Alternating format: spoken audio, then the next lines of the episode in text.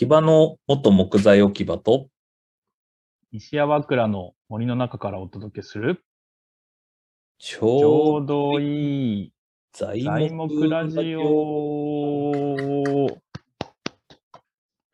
いやー、前回はね、伝説のステマ会になりましたね。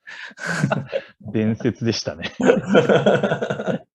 自分でやっててちょっと恥ずかしくなってきちゃう。言う言うしかなくなっちゃった。いやー、ほんと、聞いてる人にも笑ってほしいですね。ほんとこれ青汁のやつだって、こう途中から、グルコサミンのやつだみたいな。これを飲んで楽しくなってきましたみたいな。これもすべてね、やっぱり広告主がいないからね、やっぱり自分たちが出向してるようなもんですからね。そうなんですよ。本当に。だから、ね、別に何を、何を誰に言われることもなく、うん自分たちがやりたいことをやった結果、はいはいはいまあ、ステマ的になったという。あれ、最近あれなんですよね。でもなんか、いうんあの、ランキングみたいなのが、なんか取りね沙汰されててね。そうそう。なんか山川さんが探してくれたやつで、アアップルポッドキャストランキング？はいはいはいはい。に、えっと、ゴールデンウィーク明けにはい16位まで行ってましたね。どういうランキングなんだっていう。いや、はいそれが、ありがたい。総合ランキングなんですよ。おー、す総。合ランキングが、あ、18位か。総合ランキング18位で、はいはいはい。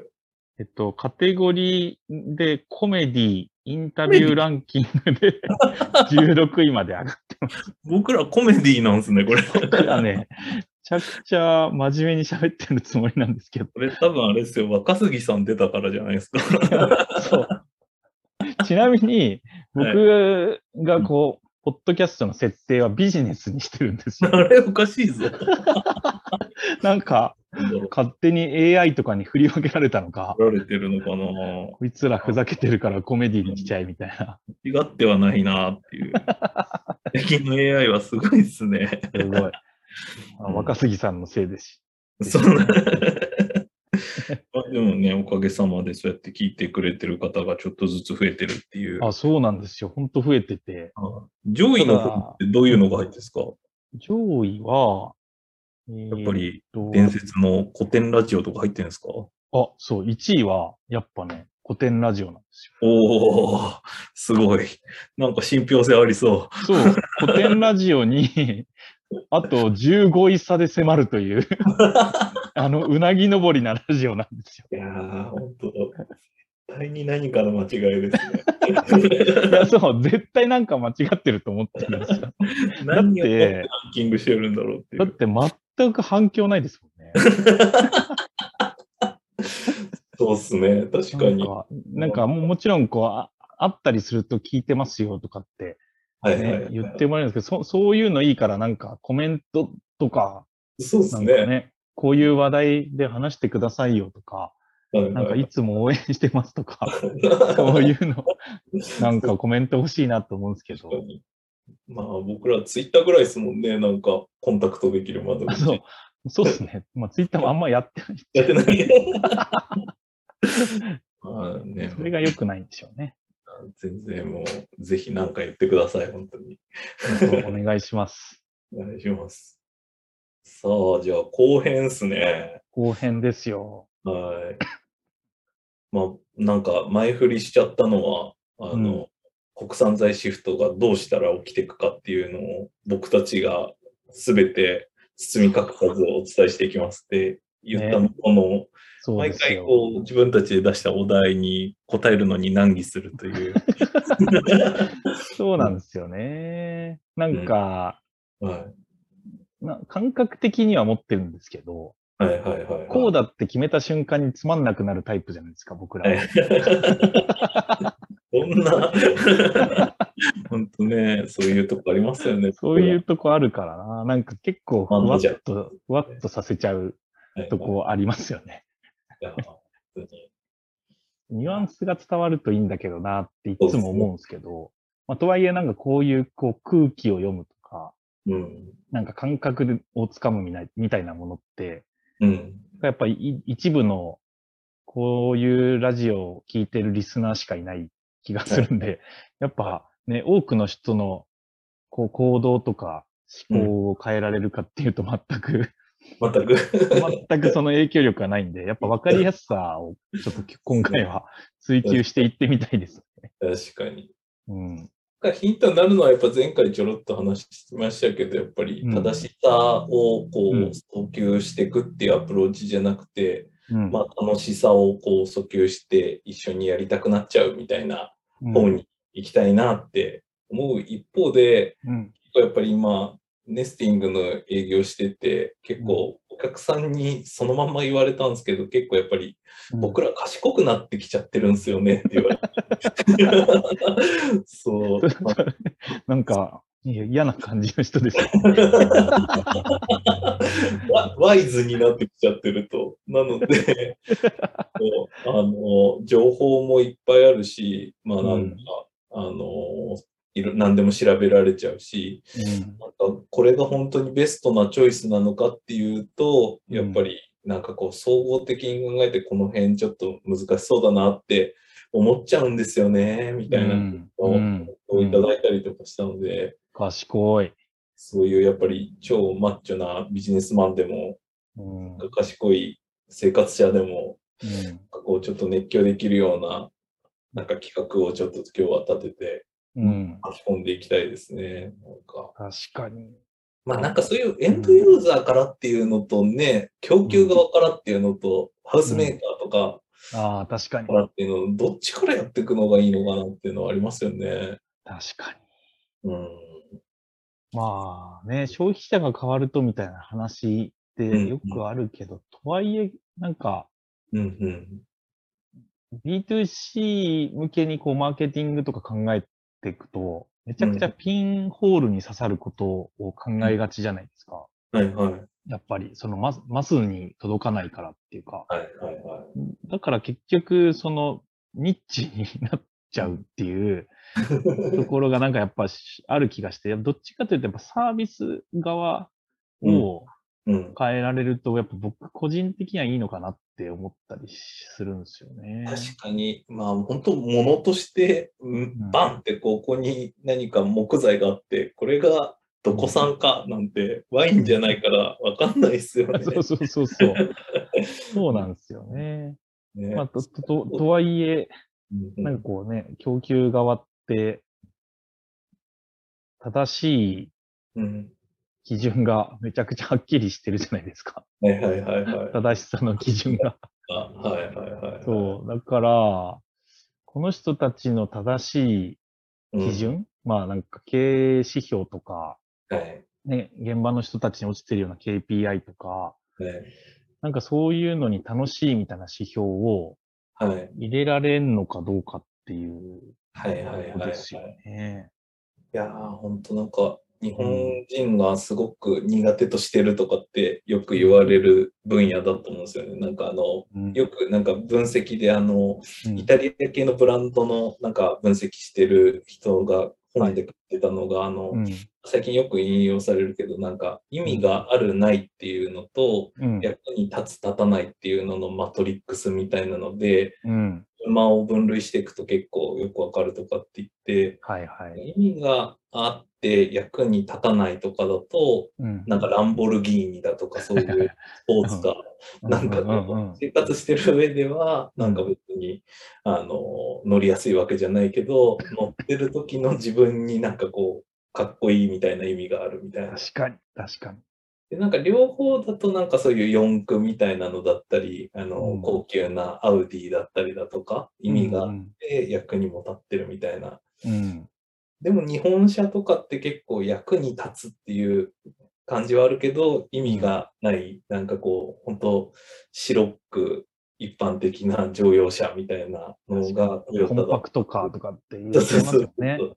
役に立つなぁみたいな。それじゃ結構きついよねっていうような話をしてて、だ今回の確かに。ね、なんか国産材シフトも消費者にとってとか、ハウスメーカーにとってとか、なんか、うんそう、意味があるものっていうような感じのものを考えられるとやっぱりいいっすよね。いやー、ほんと。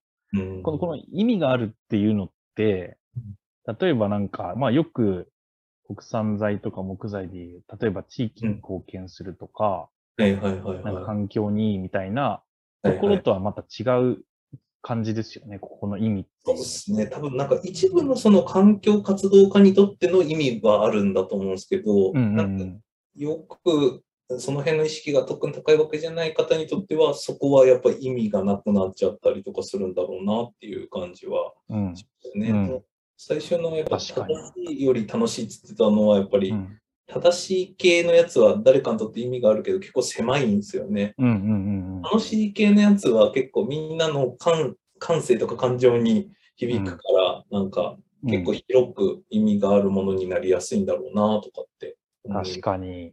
まあその人にとって楽しいそうですね。っていうことがまあめっちゃ重要で、とさっきのその環境にとってはうんうんいい素材だっていうのは、うんまあそれが好きな人にとってはもちろん楽しいんだけど、うん。そうじゃない人にとっては正しい事実って感じなんですよね。うんうんうんなちょっとすると心が動くわけじゃないっていうか、そうそうそうなんですよね。やっぱ国産材とか、まあさっきのコロナショック、ウクライナショックみたいなので、うん。その、地域、まあ不安定価格、不安定供給時代において、うん。国産材シフトするっていうのは、やっぱり考えなきゃいけない正しい選択だよね、みたいなのが、少しまあ状況も含めて変わってきてるものの、なんか、そのリスクヘッジとして国産材シフトするみたいなことって楽しくはなさそうですよね。そうですよね。そうなんかめちゃくちゃポジティブなイメージがないっていうか、うんうんううんん。いや、本当結構またステマっぽくなりますけど、あの、の、今、ネスティングでやってる50名のプロジェクトとかは、はいはい楽しそうに接種とかもやっていて、うん。僕たちも結構それにに一緒に楽しみながらやってる部分っていうのも結構大きいな。全然儲かってないと思うんですけど。それ、もうちょっと具体的にどんどんなプロジェクトなんですかその5条目って。5条目は、えっと、あの、五条目産の木材を使って、5条目に2拠点居住、まあ、秋田県内での2拠点が多いですけど、えっと、う2拠点居住者のための、うん。えっと、集中、まあ、集まって住むことができるような、うん。えっと、長屋、大きい長屋を建てようっていうようなプロジェクトで、うんうんでそこにそれぞれ、まあ、あの、2拠点居住をする人たちが、うん。あの、週末だけ住むとか、平日だけ住むとか、うん、まあ、フルフルで住むだとか、なんかいろんな住まい方を通して、うん。えっ、と、あ住まい方をする人が、まあ、集まってくる住宅っていうのを今建てようとしてるんですけど、うん。まあ、一個ずつ今特徴的なのは、間取りとかも、あの、うん。そのかご家庭、ご家庭一家庭ずつ、ビルドと一緒に、あの、うん。ワークショップ的に間取り作ってたりだとか、うんうんうんあと、もう丸太自体も地元の五条目で採れたものっていうのを使おうとしてたりだとか、うん。あと施工も今できれば一緒に作れる部分っていうのを、うん。まあ、その施工プロセス自体も楽しめるようにしてこうみたいな風にうん。で、そうそうそう。やっぱりこれ、どうしても青汁感が出てきちゃう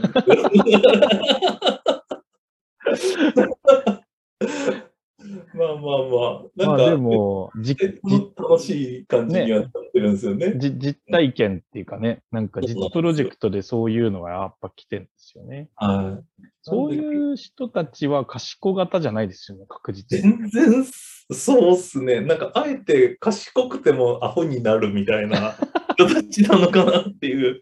いや、ですよね。そうそうそうそう。なんかもう賢いだけじゃ楽しめなくなってきちゃった人たちなんでしょうね。いやでも、なんか今の話って僕やっぱすごい大事だなと思ったんですけど、うんうそのん。正しいじゃなくて楽しいみたいなことって、そのなんか、なんていうか対立構造ではなさそうな気がしたなと思って。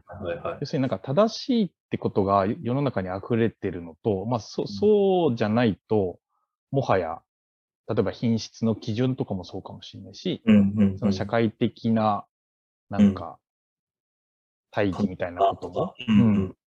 含めて、なんかそれはもうなんか前提条件なんだろうなって気がして、やっぱに日本国内とか日本企業ができてないのって、その、そのプラスアルファの付加価値としての楽しいみたいなうん。部分うんが、やっぱ提示できてないんだろうなって感じがして、本当っすね。ね、やっぱここの国産材シフトって、まあ国策で木材利用しようぜ、ウェイみたいなのうんって、楽しいからやってるわけじゃないじゃないですか。はいはいはいはい。あの、まあ僕らはまあ全然そんなブームじゃない時からやっちゃってたから、もうあれだけど、でも今の、こう、の動きって、国がある種国策としてやりますよとか、うん。その予算もつけますっていうところに、の正しさに対して、うん。ある種こう、群がってるっていうか、うんうん。なんかこう、可能性を感じてきてるって感じがするんで、うんうん、なんか楽しくてやってそうな感じじゃないんですよね。うんうんうんうん。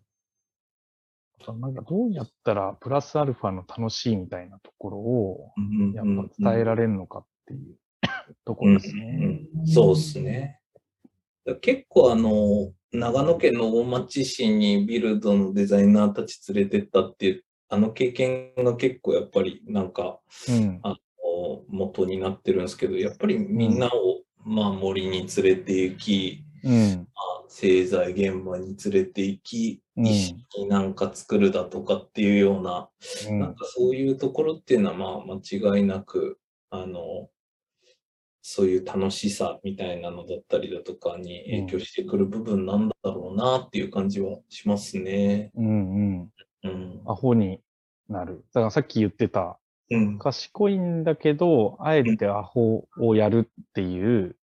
そのなんか、あアホさ加減みたいなのを、はいはいはいはい。で、やっぱ、その、その、その、そのサービスを提供される側ってうん、なんか、予定調和感はないですよね。そうきたか、みたいな。はいはいはいはいで、なんか、正しくないかもしれないなと思いつつも、はい。心は動いちゃうやつ。いやー、そうっすね、本当、うんみんなであの木倒した時とかやばかったっすもんね。完全に事故りましたからね。ねそう、表には出せないけど、なかなかいい映像が撮れましたもんね。ああいうのやっぱ心動きますもんね、やっぱりああいうそうなんですよ。ね、木ってすごいんだ、みたいな、なんか、うん、うん、うんああ、ぶっといもん倒してんだ、みたいな。うん。うん。なんかそういう、まあ、危なくない範囲でやっぱ心動く体験みたいなのは、うん。まあ、レベルでしていくといいっすよね。心が動く体験ですね。確かに。うんうん。じゃあ、やっぱり連れて行くしかないんだな。まあ、そうですね。うん。一方でなんかその、そうすると、例えばその森側の人たちだったり、製材所の人たちは、うんまあクライアントになってくれるみたいなことを期待して、なんか利害関係で結構来てもらうみたいな感じになっちゃうのかな。なんか結構負担になるのかなとかって思ってて、なんかそういうツーリズムみたいな感じでやっていくやつなのか、うん。でもなんかこうね、また違った道があるのか。うん。そうですね。なんかツーリズムでやる場合、なんかまあ僕とかも受け側でやってたんですけど、やっぱり、うんなんか、気が合う人っていうか、その、本当にそういう、なんか営業的なところにあなりそうだなと思ったら、まあ全然苦じゃなくてやれるんですけど、うんうんなんかそうじゃない人も来るじゃないですか。はいはい。コンテンツそうするとか消費しに来るとかありますよそうね。そういう場合はやっぱ金もらわないと続けられないなって感じがあって、あそうっすよね。そう、なんか長野に行った時もちゃんと、あの、謝礼はお支払いしたんですよ。うんうんうんうんそのツアー料っていうか。うんうんうんで、なんかそれはなんか礼儀としてっていうのもあるし、うん。なんかその体験を僕らさせてもらってる、なんか見学ってタダでできそうなイメージあるんですけど、なんか体験価値じゃないですか、やっぱり。うんうんうんうん。それはなんか、それを提供ししてくれてんだよっていうことも含めてなんか意識してもらった方がいいなと思ったんで、ちゃんと払ったんですけど。うんうんうんうん。そう、だから、まあ、あとは、なんかし体験をツアー的に提供するっていうことももちろんなんか一つあるんですけど、うんなんかこう、あの、昨日ちょうど徳島の、うん。その、住宅をやってる工務店の人から相談があって、うんうん。その、徳島の神山町っていうところで、うんうん。なんかこう林業やってる人と製材やってる人たちと、その小規模にあのサプライチェーンマネージメントをやるための組織を作ろうとしてるみたいな話があって、ほうほうほうまあ行政主導じゃなくて完全になんていうか民間レベルの主導なんですよ。めっちゃいいい、そう、めっちゃいいですね、みたいな話をしてて、で、なんか、でも、まあ、実際じゃあどうやったらいいかわかんないみたいなのがあって、うん。で、ちょっとアドバイスしてほしいって言われたんですけど、まあなんか、個人的には、もうその、有志である意味集まった時点で成功だと思ってるんですよ。うんうんうんうん。いや、本当そうそよもそもね、、行政主導の場合って、こういうのやりますって旗振って、はいはいはでい。みんないやいや参加するじゃない。それっはい、て正しいからなんだと思うんですよ。うんうんうん。楽しくはないっていうか。そうですね。それか、あと補助金っていう人参があって、そうそうそうそうそう。ために集まって、一回の人参を食べ尽くしたらもう集まらないみたいな。そうそうそうそう。だからやっぱそこに、なんかまあ、行政の担当者にももちろんよると思うんですけど、なんかやっぱそこにそもそも違いがあるなというふうに思ったのと、であとはなんか、結局その林業やってる人、製材やってる人、建築やってる人たちって、まあそれを木材流通においては利害関係者なんで、うんうん。結構そのサプライチェーンマネージメントって、胸筋開いて、できるだけその流通のコストとか無駄を省いてどんどん、あの、安くして、うん。安くしてっていうのは中間マージンとかを省いてできるだけ山に返しましょうみたいな概念なんですよね。うんうんうん。でも結構むずいと思ってて、やっぱりなんか全然ち、違うし、うん。なんか経営の指標も違えば、利益率も違うし、うんで、それをなんか会社のことを全部洗いざらい共有なんかできないじゃないですか。まあそうっすよね。本音で喋れるかっていうと、やっぱ利害ある 相手同士って本音で喋れない気がしてて、僕なんかやっぱ浜松の SCM のなんかコンサルみたいなことやって、やっぱそうだなと思ってて、でもなんか、もし一つ解があるとすると、その全くお互いに利害がない、発生しないところのサービスとかプロダクトを共同で立ち上げるっていうのはなんかありかなあと思って。あ、はいはいはいはいはいそうすると、なんか、まあ、それぞれ持ち出してとにかく集まって、できることとか、得意なことで集まって、利益はみんなで、あの、まあ、上がったら共有しましょうみたいなのを、まずやっぱやることなんじゃないかなって気がしたなんるほですよど、なるね。ほど。はいはいはいはい。それって、正しくないじゃないですか、一見。そうですね。アプローチとしては。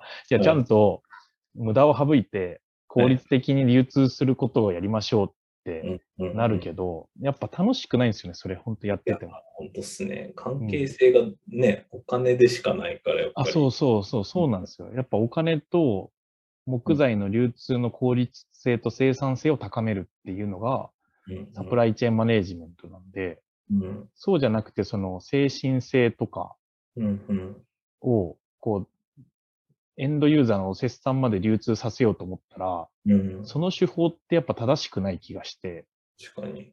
うん。お客、お節さんの心が動くような取り組みにならないじゃないですか。なんか、削ってますみたいな話っはいて。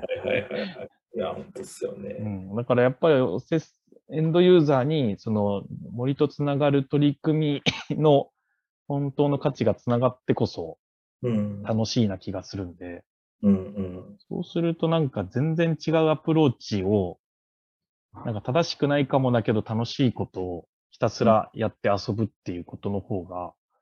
結構なんか正解に近づくんじゃないかなって気がするんですよね。はいはいはいはい。まあそうっすね。なんかさっきみたいな、うんいや、あの、林業やってる人だったり、製材所だったり、まあ、設計者だったり、施主だったりみたいなのが、うん。利害関係があるような、まあうんなんか最終的な商品みたいなのを買う、売る、じゃなく、うんなんか試しになんか作ってみるっていうのを、うんプ。ロジェクトオーナーとして一緒にやってみるみたいな。まさに。いやー、楽しいっすよね、確かに。そうなんですよ。うん、うん。なんか、やりたくなる感じですよね。うんその、そっちの方が。いやー、ほんとっすね。だから製品開発みたいな、なんかどっちみちやるようなものに、うんもっとなんかこう、ファンを巻き込んでいくみたいな動き方っていうのを、うんうんまあ、なんか産地が近い分だけ国産材の方がしやすいなとかっていう感じはするので、うんうんうんうんなんかそういうファンを巻き込んでいくものづくりみたいなのを取り組みとして発信しながら、まあ、関係性を作っていくみたいなのは、なんかすごくいいっすね。いいっすよね。うんなんか今の話で思い出したのが、うんうん山川さんとその前職時代の時に割り箸タイルっていう謎の商品作ったじゃないですかあ。ね。あれも、まさに、なんていうか、山川さんがちょいちょい工場来てくれて、で、こんな余ってんすよ、みたいなのに、えーもったいない、みたいな。はいはいはいはい これでなんか作りましょうよ、とかって、その場でなんかこう、なんかやって、あ、でもそれ面白そうだからやってみようみたいなとこから生まれちゃった商品じゃないですかありま。したね。はいはい。だから、まあ、結局そういう、なんかあるある種の共同プロジェクトっぽいこととかって、やっぱ現地に行くと生まれやすいああ、本当そうですよね。うんうんうんで、その関係性が、なんかこう強くなって、まあ別にそれをがもう結構売れたし、うんうん。一方で他のこととかもできたし、うんうんうん。なんか、やっぱりなんかい一緒にやるみたいなことを積極的にいろんな地域と、まあ企業の人たちが、その一旦利害は置いといて、なんかスモールにやるみたいなことができると、結構なんか、世の中の、その、なんていうか、林業とか木材に関わる人のマインドが変わるんじゃないかなって感じがしますね。いやー、ちょっとネスティングでやろう、絶対。ね。ね。あ、そうそう。なんか、そ、それ、もう一個言うと、なんか昨日か一昨日に僕、ビルドの Slack になんか、記事をシェアしたんですけど。その、幸福と森林の関係っていう。見た見た。あれ、めちゃくちゃおもろくて、ねあんなの調査してる人いるそう、思めちゃくちゃでもバイアスかかってる気がするんで、ちょっと、なんかでも、あの、大元の原稿をもらえたんで、えー、はいはい。ちょっとそれ読んでみようと思ってるんですけど、えー、はいはいはいはい。なんか、その研究って、その森林所有者の幸福度をまあ測った研究なんですけうんど、そのどうやったら森林所有者が、その、なんていうか幸福に感じるかみたいな、満足度とか充実感とかみたいなのをこう、まあ、アンケートを取りながら多分やったんだと思うんですけど、はい。因構因子を探るってやつですよね。そうそううそうそう、まさに。でそれが結構一つ面白い結果が出たなと思ってるのが、うん。木工活動をしていると、森林所有者による満足度の低下が見られなくなるっていう。いや、めっちゃおもろいなと思って。でももちろん、その、木が売れて利益を得たみたいなのは、うんもう同じく、その、なんていうか幸福度自体は、あの、下が下げ止まりするみたいな、あるんですけど、うん。でもなんか木工活動を通じて、うんなんか、あの、要は満足度が上が上がるって結構おもろいなと思って、はいはいはいはいはい。だからなんかこれを考えたときに、うん。その、普通に、まあ、例えば自分で作ってるや、うん。や畑の野菜を取りに行って、で、それを料理して、うんうん。その、例えば家族に振る舞うとか、うんうんうん。友達に振る舞うみたいなことって、うん。その、多分、同じように満足度高い気がするんですよ。うんうんうんうん。おばあちゃんとかとは言ってこれ持って帰り、あれ持って帰りみたいなのあるじゃないですか。はいはいはいはい。あれって、あれをやることが自分の幸せなんだと思うんですよ。相手がどうかっていうのはちょっと置いといても。うんうんでもそれと同じように、こう森林所有者もうん多分その自分が受け継いだ財産でうんなんだけど、なんか切って使おうと思っても使えない感じっていうか自分でコントロールできなくて、だからこそこれをなんかこう、ある種負債化してしまってるうん森林をどうやって換金しようとか、うんなんかどうやって手放そうかみたいなことなんだと思うんですけど、そうじゃなくて自分の持ってる森を使って、木工活動するとか、うん。なんかそういう、まあもしかしたら森の中で遊ぶみたいなことも含めて。やると、満足度が上がるんですよ。いやー、面白い。そう。これ、だから金的な価値じゃないんじゃないかっていうのは、はいだから正しさじゃなくて楽しいっていうのが結構なんか、まあ、このめちゃくちゃバイアスかかってんじゃないか 研究はいの部分は、個人的にはめちゃくちゃ面白くてあ、面白い。そでも直感的にもそうだなって感じますよね、やっぱり。なんか、うんうんうんうん何もやっぱり今、商品とお金っていう形でこう。なんか切れちゃって幸せが下がってるっていうようなのの逆をやろうっていう話だと思うので、うん。この間なんか逆にあの、ローカルコモンズプロジェクトつって、逆にデザイナーを今度森林側に連れて、ものを作ってもらったりとかして、やっぱりなんかみんなめっちゃ楽しくやってた。うん。うんで、まあなんかそんなにお金渡してないけど、幸せ度はまあまあ高いプロジェクトだなとかって 思っていて、うん。やっぱりあれもなんかデザイナー側としても普段そのまあなんかクロス貼ったり床材貼ったりとかってやってもそのうんクロスと床材は自分とやっぱり関係ないお金で仕入れてきたものだったのが、うんなんかやっぱりここの森の材でこういったところで製材されてこの機械であなたの作ったデザインが、まあ、製材されてきますプロダクトになってきますみたいなうん時にやっぱりだいぶその辺面白いんだろうなとかって感じましたねやっぱり。うん。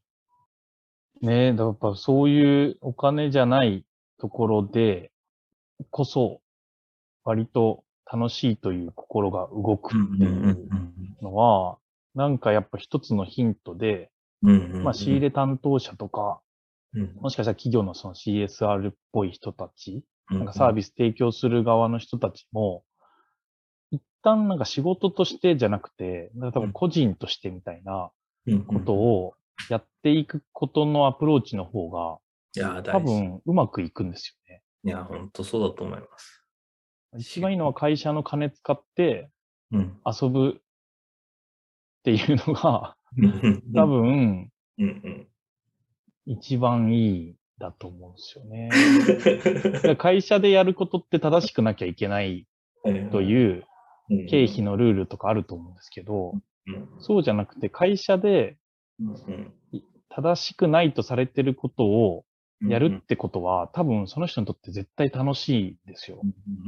だから多分副業とか、なんかちょっとずつ緩くなってきてるのっていうのは、やっぱなんか死んじゃうからなんだと思うんですよね。心が死んじゃうっていうか。だからやっぱりもうちょっと、なんか会社の金を使って、うん。一見正しくないんだけど、楽しそうなことに投資するっていうことは、うんやっぱなんか次の未来を作っていく感じするなと思いますよね。うんうんうんまあ大体ね、世の中の新しいことやってる人たちは、みんなそういう変な公私混同をしながら、ね、本当やってると思うので、ち本ょっと国産材業界も、なんかそういうサプライチェーンっていう、なんかこう、カラッカラな関係じゃなく、ちょっとじっとりやっていけるといいっすね。うんうん本当なんか新しい言葉作ろうかな。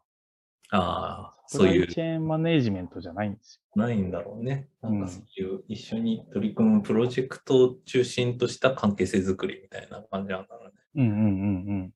うんうんいや、いいっすね。まあまあまともな回答な感じになってあきちゃ、う。めちゃめちゃちゃんと話しましたね。ステマも入れつつ。今も入れつつ。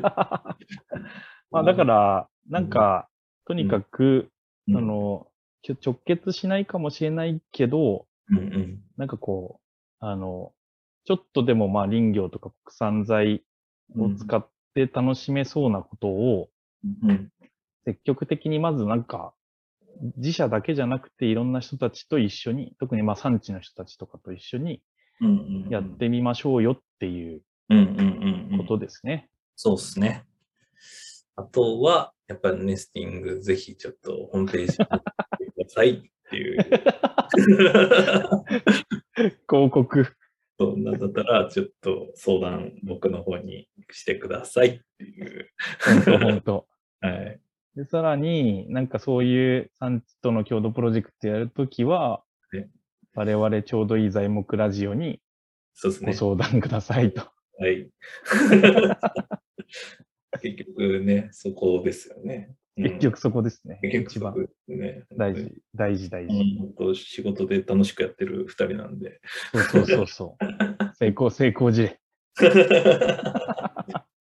幸福度高めなん そうそう。幸福度は高い。それはそうだ、本当。うんじゃあ、ですね。なんかですかね。こんな我々のはい。今まで培ってきたノウハウをはい。惜しげもなくはい。出してしまうという、なんといいラジオなんでしょうか。そうですね。全くノウハウではなさそうでしたけど。マインドだけど。いつも結局、ニニュアンスでふわっと終わるっていう。はい。すいませんでした。よくある、すいませんでした、地名ね。はい。いやいやそうまた今度、はいそうですね、いろんな、今度黒部君呼ぼうなんて話もしてね、そうですね。メンバー若手ホープの。うん。はい。またやっていきましょそうしましょう。う。はい。じゃあ、ありがとうございました。ありがとうございました。